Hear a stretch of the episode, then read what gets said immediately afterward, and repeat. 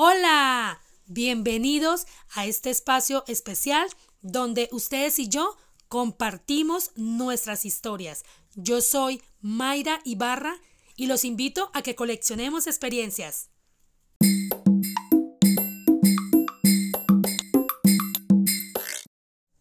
Nuestro tema de hoy. ¿Qué es vivir en abundancia? Les hago una pregunta a ustedes. ¿Quién de los que me está escuchando en este momento vive en abundancia? Levante la mano pues aquel que tiene abundancia, sin miedo. ¿A quién no le falta nada? O por el contrario, levante también la mano aquel que tiene escasez. Y le hace falta todo. Sin miedo, vamos a ver, levanten esa mano. ¿Ya respondieron? ¿O todavía se están haciendo la pregunta? Pues bueno, yo les voy a, responder cómo vivo yo en abundancia. Voy a tomar la batuta de esta respuesta y les voy a contar cómo vivo yo en abundancia. Pero primero pues vamos a como a definir, ¿no? ¿Qué es abundancia? Según el doctor Google, que todo el mundo es famoso en todo el mundo, ¿no? La abundancia es prosperidad y buena situación económica. Escuchen esto prosperidad y buena situación económica. ¡Wow! Dios santo, ¿cómo podemos creer tanto en la información que nos da el Internet? O bueno, más bien, ¿qué tanta desinformación hay en el Internet?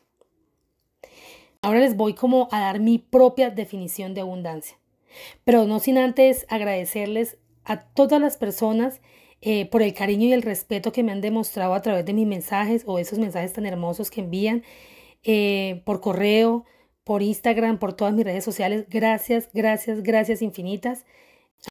Ahora sí, señores, ¿cuál es eh, o qué es la abundancia para Mayra Ibarra? Abundancia según Mayra Ibarra, ¿no? Es aquel estado en el cual una persona se siente muy agradecida, muy satisfecha y muy plena en todos los aspectos de su vida. Óigalo muy bien esto es para mí, pero escúchenlo nuevamente por favor. Es aquella, o es, es aquella condición, no más bien, es aquel estado en el cual una persona se siente muy agradecida, muy satisfecha y plena en todos los aspectos de su vida. ¿Cómo les parece? Eso es lo que para mí es la abundancia. La mayoría de las veces tenemos tantas creencias que, que las damos como mandamientos y, y como una única verdad que obviamente la hacemos como una realidad para nuestras vidas, ¿no? Pero, pero no es así, o al menos para mí no es así. Miren, eh, allá afuera hay muchas personas que siguen buscando la abundancia de manera material, porque eso es lo que nos han hecho a, creer, ¿no? Eso es lo que nos han hecho creer desde muy pequeños a todos nosotros. Y para mí, eso no tiene nada que ver con lo que realmente es el significado de la abundancia. Les voy a contar mi historia eh, de cuando yo vivía en mi ciudad Cúcuta, en mi Cúcuta querida, Cúcuta, tararara, Cúcuta, en donde, de donde es más bien el mejor equipo de fútbol del mundo. ¡Eh! ¡Mentiras! Estoy bromeando, estoy bromeando. Además que no sé ni siquiera empezando nada de fútbol y para completar, pues creo que ni siquiera el Cúcuta Deportivo juega todavía en las profesionales o si ya volvió a subir a las profesionales, bueno, no sé. Pero bueno, volviendo al tema. Cuando yo vivía en Cúcuta, yo era una niña, no sabía pues qué era la abundancia, ¿no? Y mucho menos, o sea, qué era la escasez, ¿no? Tú sabes que uno de niño pide y pide y todo lo tiene por arte de magia, ¿no? En ese momento. Y la verdad, yo lo único que hacía era como divertirme, jugar, comer, reír. En conclusión, disfrutar cada cosa que vivía. Y ojo que nosotros en ese entonces, eh, según las estadísticas, ¿no? Éramos una familia de promedio normal, clase media. Eh, entonces, bueno, cuando fui creciendo, me fui metiendo en esto llamado sociedad, en donde entra uno en el juego de, de los estratos, del éxito, entre comillas, del fracaso, bueno, de un montón de adjetivos y etiquetas que, que le colocamos a cada situación o grupo en el que te encuentras, que qué barbaridad. Y entonces pues empecé en la búsqueda de cómo hacer el dinero y de cómo ser cada vez más abundante económicamente. Claro, porque pues en ese entonces yo también definía la abundancia, pues como define ahorita el señor Google, ¿no? Como ya se los leí anteriormente. Em, bueno, pues claro que sí, ¿cómo no que la encontré? Encontré la abundancia de mi vida. A mis 18, a mis, 18 años eh, yo ya tenía un trabajo súper bien pagado, donde me daban la posibilidad de vivir muy bien, yo vivía bien, eh, de ayudar a mi mamá que se había quedado en Cúcuta de comprar una casa tan solo con 20 años de edad en la capital de Colombia. Y pues además de iba o de ir a los mejores restaurantes de la ciudad, eh, bueno, mejor dicho, yo me estaba comiendo al mundo en ese momento. Después, bueno, llegaron las responsabilidades que trae consigo la adultez y entonces pues me empezaba como a estresar, ¿no? Porque santanderiana que se respetara, pues tenía que estresarse y era brava, carajo, y planchaba las camisas con la mano, y porque esa era creencia de ese, de ese departamento, y pues si así era, pues así es, y punto. Falsa creencia. Después, pues vino el momento de la composición de la familia, de los hijos, después los logros profesionales, eh, sí, profesionales, así como lo escuchan, porque pues muchos se preguntarán, ¿Cómo así que primero tuvo familia, casa, hijos y después estudió? O sea, a ver, no entendemos. Pues sí, en ese momento em, eh, inconscientemente también iba en contra de lo que era normal, ¿cierto? O el deber ser del ser humano aunque pues yo en ese entonces también seguía a Vicente para donde iba la gente, pero pues en algunas, en algunas como cosas, yo, yo tenía o situaciones o algo así, yo también tenía como mi espinita, ¿no? Y algo me decía que no era tan cierto como pues como el esquema lo planteaba, ¿no? Y como la sociedad lo planteaba. Entonces, así que, bueno, así fue uno a uno mis logros y pues y otros fracasos, mal llamados fracasos, porque pues hoy en día eh, yo los considero más aprendizajes, pero Em, yo realmente no sentía esa, esa, esa plenitud y, y, ese bienestar conmigo misma, ¿saben? O sea, es decir, conseguía logros, cosas y demás, pero, pero no entendía por qué no me sentía totalmente abundante, o sea, por qué no me sentía bien, en bienestar, feliz conmigo misma. Entonces, pues bueno, luego fue, ya empecé como a investigar, ¿no? Me entró la curiosidad, yo decía, bueno, si esto es lo que estaba buscando y si esto era la abundancia, pues ya la tengo, entonces, ¿por qué me siento, o sea, no me siento satisfecha? Entonces empecé como en una búsqueda interna, ¿no? El por qué no me sentía con la abundancia que el señor Google hablaba, eh, eh, siguió pasando como el tiempo, yo...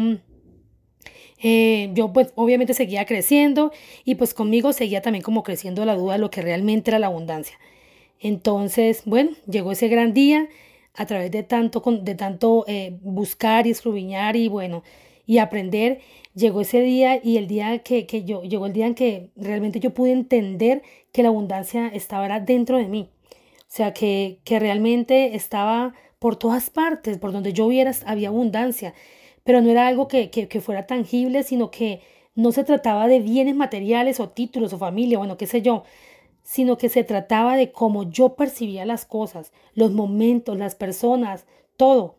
Así que pues me puse en la tarea de aprender a percibir cada cosa y empecé a recapitular todos los momentos de mi vida, desde que era una niña. Carajo, les cuento, siempre fui abundante.